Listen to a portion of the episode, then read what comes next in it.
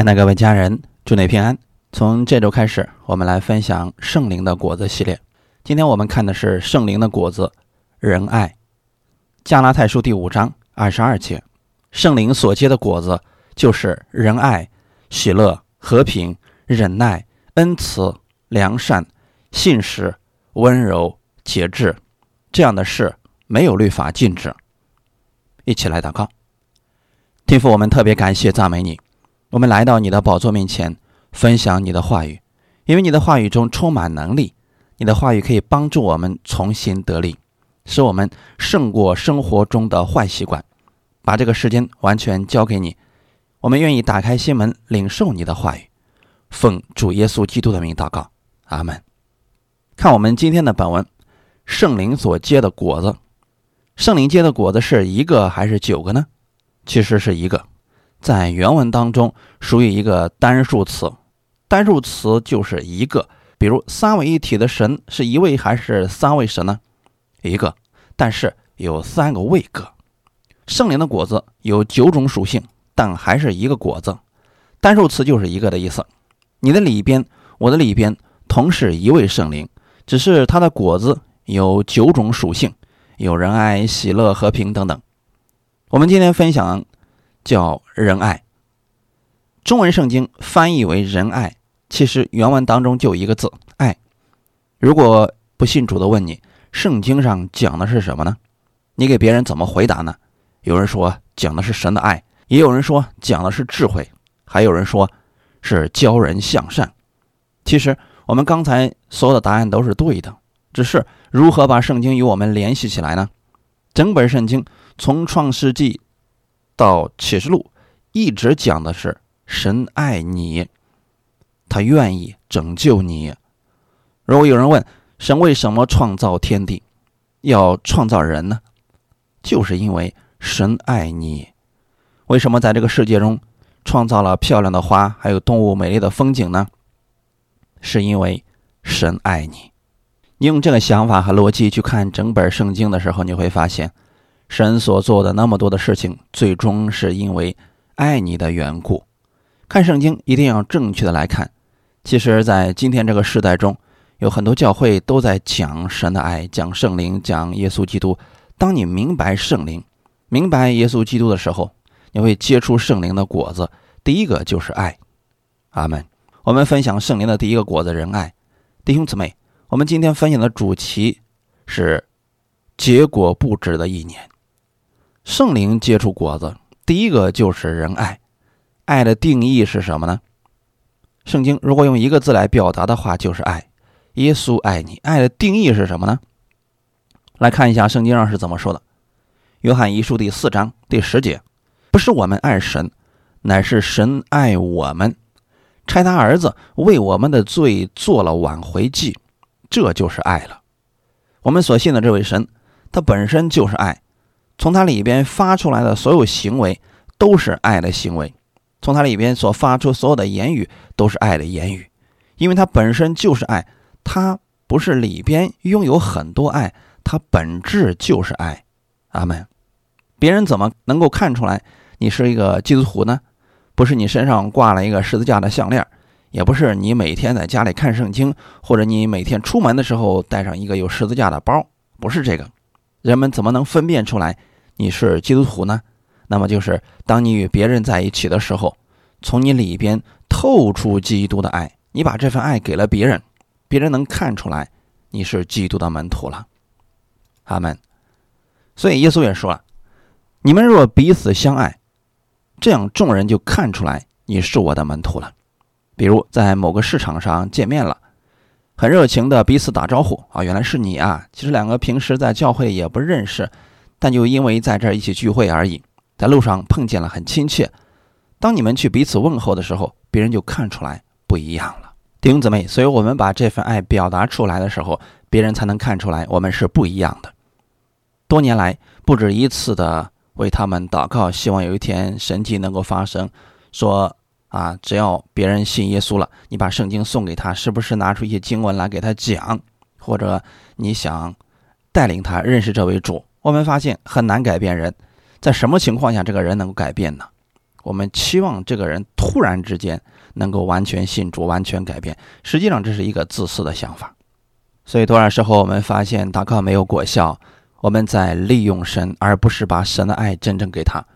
如果你想把神的爱给他，最好的方式就是你去爱他，不是说主啊改变他，改变他，是你改变，然后他看见你的改变，你爱他了，他在你身上能看出神的爱来。但是当你发生改变的时候，别人就会发现你与众不同了。比如说以前你这个脾气可暴躁了，你是怎么改变的呢？这时候你说你们想知道我是怎么改变的吗？请跟我一块去教会吧，是不是他就愿意来了呢？很多时候总是我们自己不改变，我们期望别人能够改变。主啊，改变他，改变他。多少年以来，效果并不是很特别。最后呢，可能自己给自己定义一下，神不爱你。其实圣经上说的很清楚，神爱世人，那包不包括你的丈夫，也包括你的弟兄姊妹。所以，我们很多时候是自己有了问题。教会其实也是一样的。平时我们在教会的时候是彼此相爱，你爱我，我爱你，奉主耶稣的名祝福你。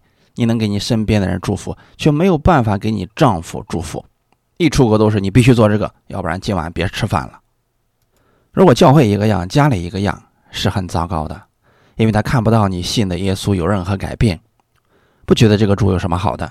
这是我们出了一个问题，所以要不要去问神说：“主啊，你什么时候改变他呢？你什么时候回应我的祷告呢？你看我已经够虔诚了，天天为他祷告呢，什么时候让他信主啊？”弟兄姊妹，这不是圣灵的果子。神不是凭着我们的意思来做事，是凭着他的意思让我们来做事，是透过你来彰显他的生命，这是神的见证。你要知道，你身边的人能改变，是跟你有关系的。那比如说，你是一个脾气暴躁的人，你周围的人，我估计要不然跟你对着干，要不然是忍气吞声的，这是很正常的一个事情。但是你知道，你身上透着基督的爱，这群人都会被基督的爱所吸引的。我们分享第一点。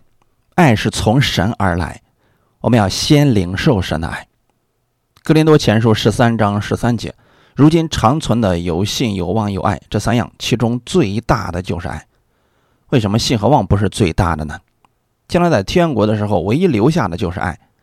你说那个丈夫，我实在爱不了他，但是让我去爱，那我就去忍他，忍受着爱他，啊，是不是跟刚才那个一样的呢？最后忍无可忍的时候呢，可能所有的火都发出来了。在天国的时候，我们还要不要信心呢？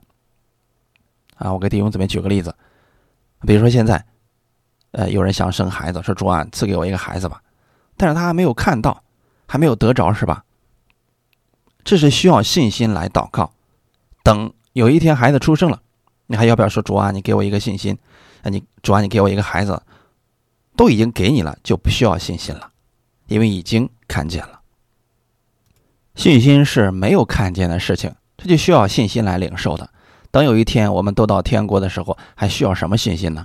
耶稣基督本身就是信心，所有的问题在耶稣那里都能找到答案，而且他瞬间可以给你成就。那个时候到天国你不需要信心，那还要不要盼望呢？盼望也是以后的事情，盼望我们的家的情况能够好转，我期望我们以后能买一套房子，这都是期望，都是盼望。你到天国还要不要盼望呢？不要了。所以到天国里，这两样东西都没有了，但是唯有一样东西是永存的，就是爱。我们可以不需要信心，因为耶稣基督的信心，那个时候天天跟耶稣在一起了，就不需要信心了。但是你需要的是耶稣基督一直这样来爱你的，长存的如今有信有望有爱。这世界上确实我们需要有盼望，需要有爱，其中最大的是爱。既然圣经中讲的是神的爱，圣经包括旧约和新约，旧约讲的是神的爱，旧约圣经里边，神总是刑罚人，一不听话，神就动不动来点灾祸，来点鞭打，但还是爱，这点不能否认吧？这个不是我们总结的，是耶稣亲自总结的。我给你们读经文，有一次一个律法师来找耶稣说：“夫子，你告诉我诫命当中最大的是哪一条？”诫命指的就是十条诫命。你告诉我，诫命当中最大的是哪一条？其实就两条。第一，你要尽心、尽力、尽兴爱主你的神；其次也相仿，爱人如己。终归还是爱。耶稣总结的太正确了，这是一切律例和典章的总纲。也就是说，当神赐下这律法的时候，他是一个什么样的心？爱的心。你可能不理解，但以后读圣经会明白的。这确实是神的爱。读圣经的时候，不能从字面上理解，你不能光说神爱世人，神爱你这么的简单。很多人确实经历过神的爱，确实被神的爱感动过，也真心悔改。他相信神的爱对他是无条件的，最后他成为了基督徒。但是旧约的爱和新约的爱是有区别的。我们一直在讲，旧约是律法时代，新约是恩典时代。旧约里边，律法里边也有爱，它是要求的爱，就像刚才耶稣所总结的那样，你要努力的用你全身的力气，用你最大的能量去爱神。十诫命的前半部分指的就是爱神，除我以外你不可有别的神，而且是必须专一来爱神。后半部分是爱人，比如不可贪恋人的东西，你不可以看人家家里的牛好，就人家把人家偷过来，不行，因为这是贪恋。而你要去爱他们，因为这是旧约律法的总纲，要求你必须得去爱，无论你能不能，无论你有没有爱的力量，但是你必须得去做。就是说，你爱你的邻舍如同自己，那个意思是，就算你很不想爱你的邻舍，因为这是律例典章，你还必须得做。圣经上说，要怎么样去爱你的仇敌呢？说实话，能不能爱呢？确实挺难的。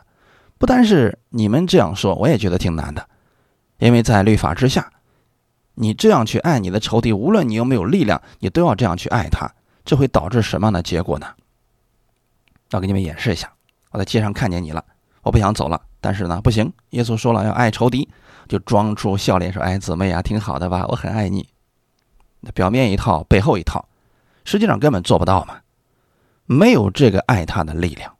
因为是在律法之下，你必须这么做，所以很多时候我们经常用圣经的话语来这样套自己。比如说，我已经忍你很久了啊，我告诉你，要不是我信耶稣的话，我就怎么样。那原来神的话语变成了一种约束，其实这就是律法。不管你有没有力量，你必须这么去做。结果别人看出来的基督徒可能是虚伪的，真正的爱是从你里边发出来的。不是从外强行往里面压的一个东西，是你里面有了，你才能倒出来的。以前我给弟兄姊妹讲，你绝对不可能把你没有的东西给别人。你心里拥有了什么，你就能给别人什么。如果你心里面拥有了神的爱，那么不用说别的，你一张嘴就是神的爱，行动就是爱的行动。一开始很多人传福音的时候就说耶稣爱你，耶稣无条件的爱你。我相信你们都是这样被吸引来的吧。啊并不是被吓唬来的吧？有多少人告诉你，如果你不信耶稣就下地狱？有几个是这样被吓到教会来的呢？你们是被耶稣的爱吸引而来的，并且我们在给别人讲的时候说是爱你。有人说我一点都不可爱，没关系啦，神就是这样爱你的。有人说我一点都不可爱，没关系啊，神就是这样来爱你的。我最近发脾气了，哎，耶稣会改变你的，耶稣还是爱你的。你说的完全正确，但是等这个人来了以后，台上的人告诉他说：“神是无条件爱你的，你要接受耶稣吗？”啊，我愿意。等他一接受耶稣，下周来马上面目一变。我告诉你们，今天已经接受耶稣了，所以你必须去爱别人。有多少人是因为这样不信的？一开始我们告诉别人，神对你的爱是无条件的，神对你的赦免是无条件的，你任何时候耶稣都愿意接纳你，无论你的行为如何。可是等他一信主以后，我们告诉他不行。你这行为太糟糕了，神不会听你的祷告的。你这个行为太糟糕了，所以神不爱你了。有多少次我们祷告一次、两次、三次没有果效的时候，会给自己下一个错误的定论？可能是我这段时间犯罪了吧，所以神已经远离我了，所以神已经不再爱我了，所以他不再听我的祷告了。有许多人在领受的这样一种教导。一开始我们给别人说的很好，耶稣的爱是无条件的，但是等到他真正信了耶稣、信了主以后，这又变成条件了。去靠他们的努力遵行神的诫命，好好听牧师的话，必须每周去教会，必须每天读圣经，必须每天祷告，必须多捐钱，必须这样做，然后神才听你的祷告。感谢主，千万不要这样，啊，这样很糟糕，你会觉得很累很累。世界上的重担已经够多了，来到教会以后又加上宗教的重担，神不是这样的。所以说，神绝对不会自相矛盾。神既然说他的爱是无条件的。他的爱从一开始直到世界末了，他的爱依然是无条件的。在你不信神的时候，在你还做罪人的时候，神已经爱你了；在我们还没有犯罪的时候，还没来得及犯罪的时候，神已经爱你了。你想想看，耶稣上十字架的时候，你有犯罪吗？那个时候，耶稣已经爱你了。当他在十字架上有一个强盗一生做尽坏事，耶稣还是爱他的。我们能够明白神的爱，是你接受他的时候，你说我不知道神是爱我的，没有关系，你来，你愿意来寻求他，他就让你看见他的爱。那个强盗说：“耶稣啊，等你的国降临的时候，求你纪念我。”耶稣马上给他一个回应：“今天你就与我一同在乐园里了。”他的行为好吗？一点儿都不好。他确实在十字架上，他说：“我们这样是罪有应得的。”你觉得你比那个人好到哪里去呢？至少有一点，你一生当中从没有从头就开始做坏事吧？你比那个十字架上的强盗好了很多呢。在行为上，很多时候，呃，觉得是我们还不如他。那个人死了就进天国了，我们还得在世上受罪，这是一个错误的想法。怎么能觉得在世上的受罪呢？其实你每天都能享受在地如同在天的喜乐生活，因为神的爱在你身上，并且神要把这个爱通过你释放给世上那些缺乏爱的人。弟兄姊妹，神对你的爱不是取决于你的表现，是无条件的。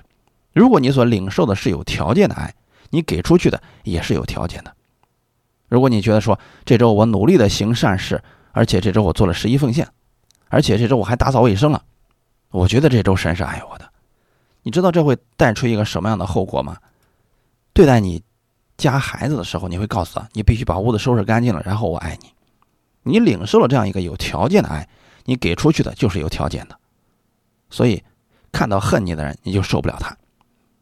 你觉得他根本不配得到耶稣的爱，因为你觉得你的行为已经够好了，所以神才爱你的。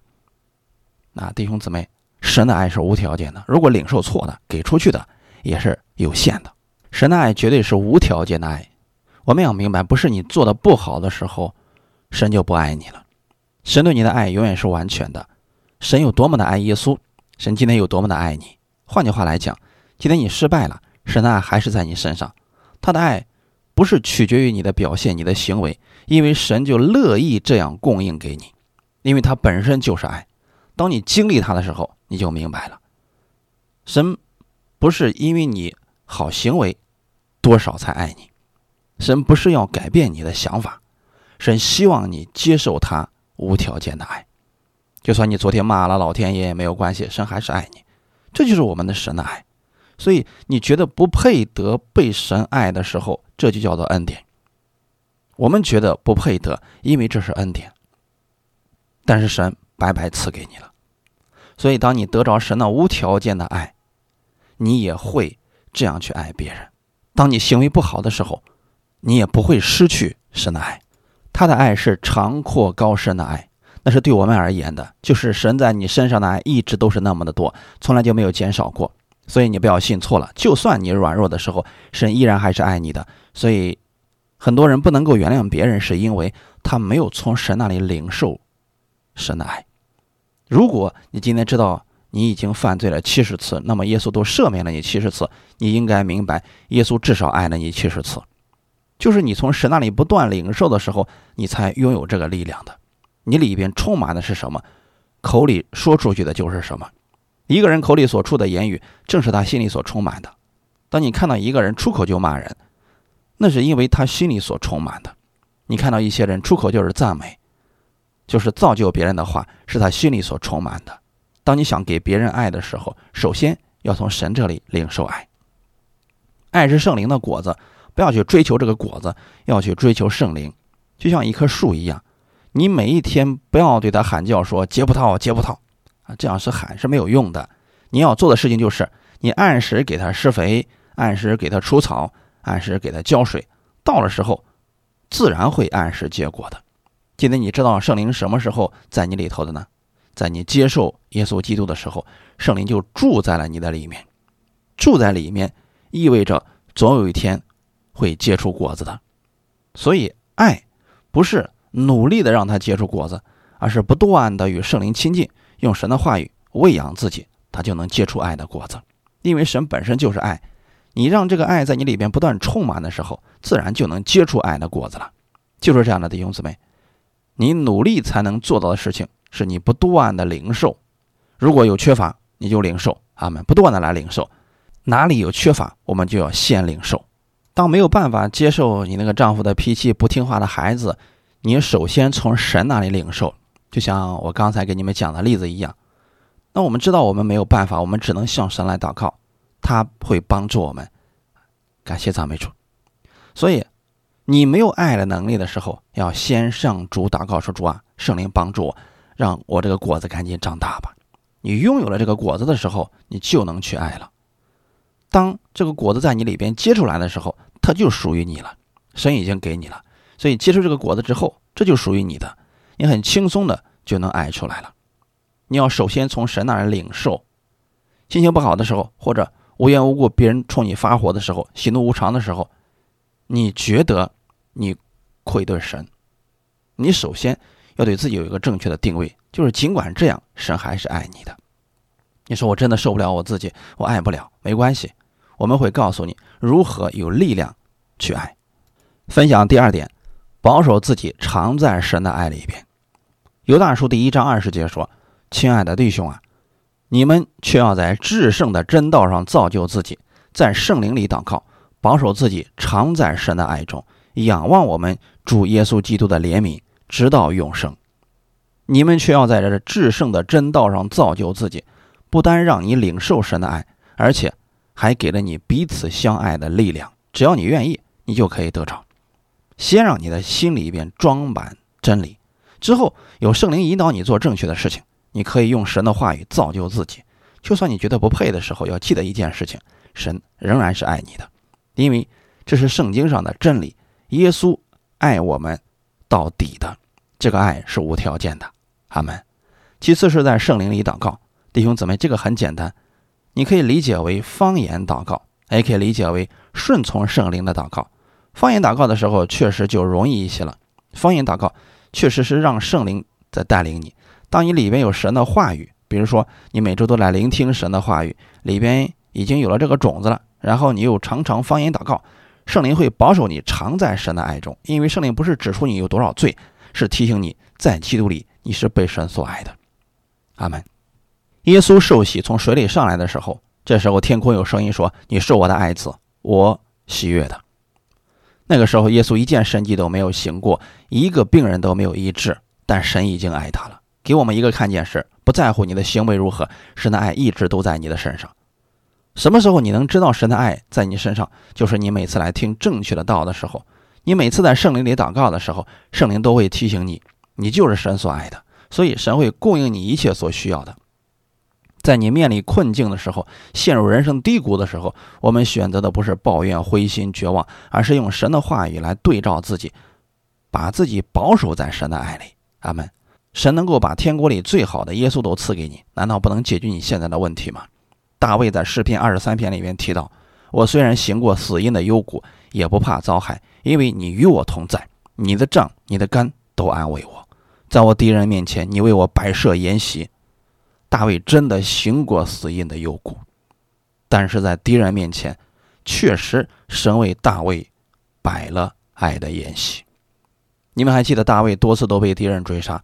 举一个其中的例子，有一次扫罗去追杀大卫的时候，就在那个山上，扫罗带着精兵马上就要冲过去了。大卫也看见了扫罗，这种情况之下，神出手了，神的爱临到了大卫的身上。这时候突然有一个兵过来对扫罗说：“王啊，非利士人入侵了。”你赶紧决定吧。扫罗一听说大卫，你等着啊！我等我把敌人收拾了回来再灭你。因为这个事情更重要。要是为了一个大卫，敌人入侵了，那是更糟糕的。先回去解决敌人的问题吧。你说大卫心里此时会怎么想？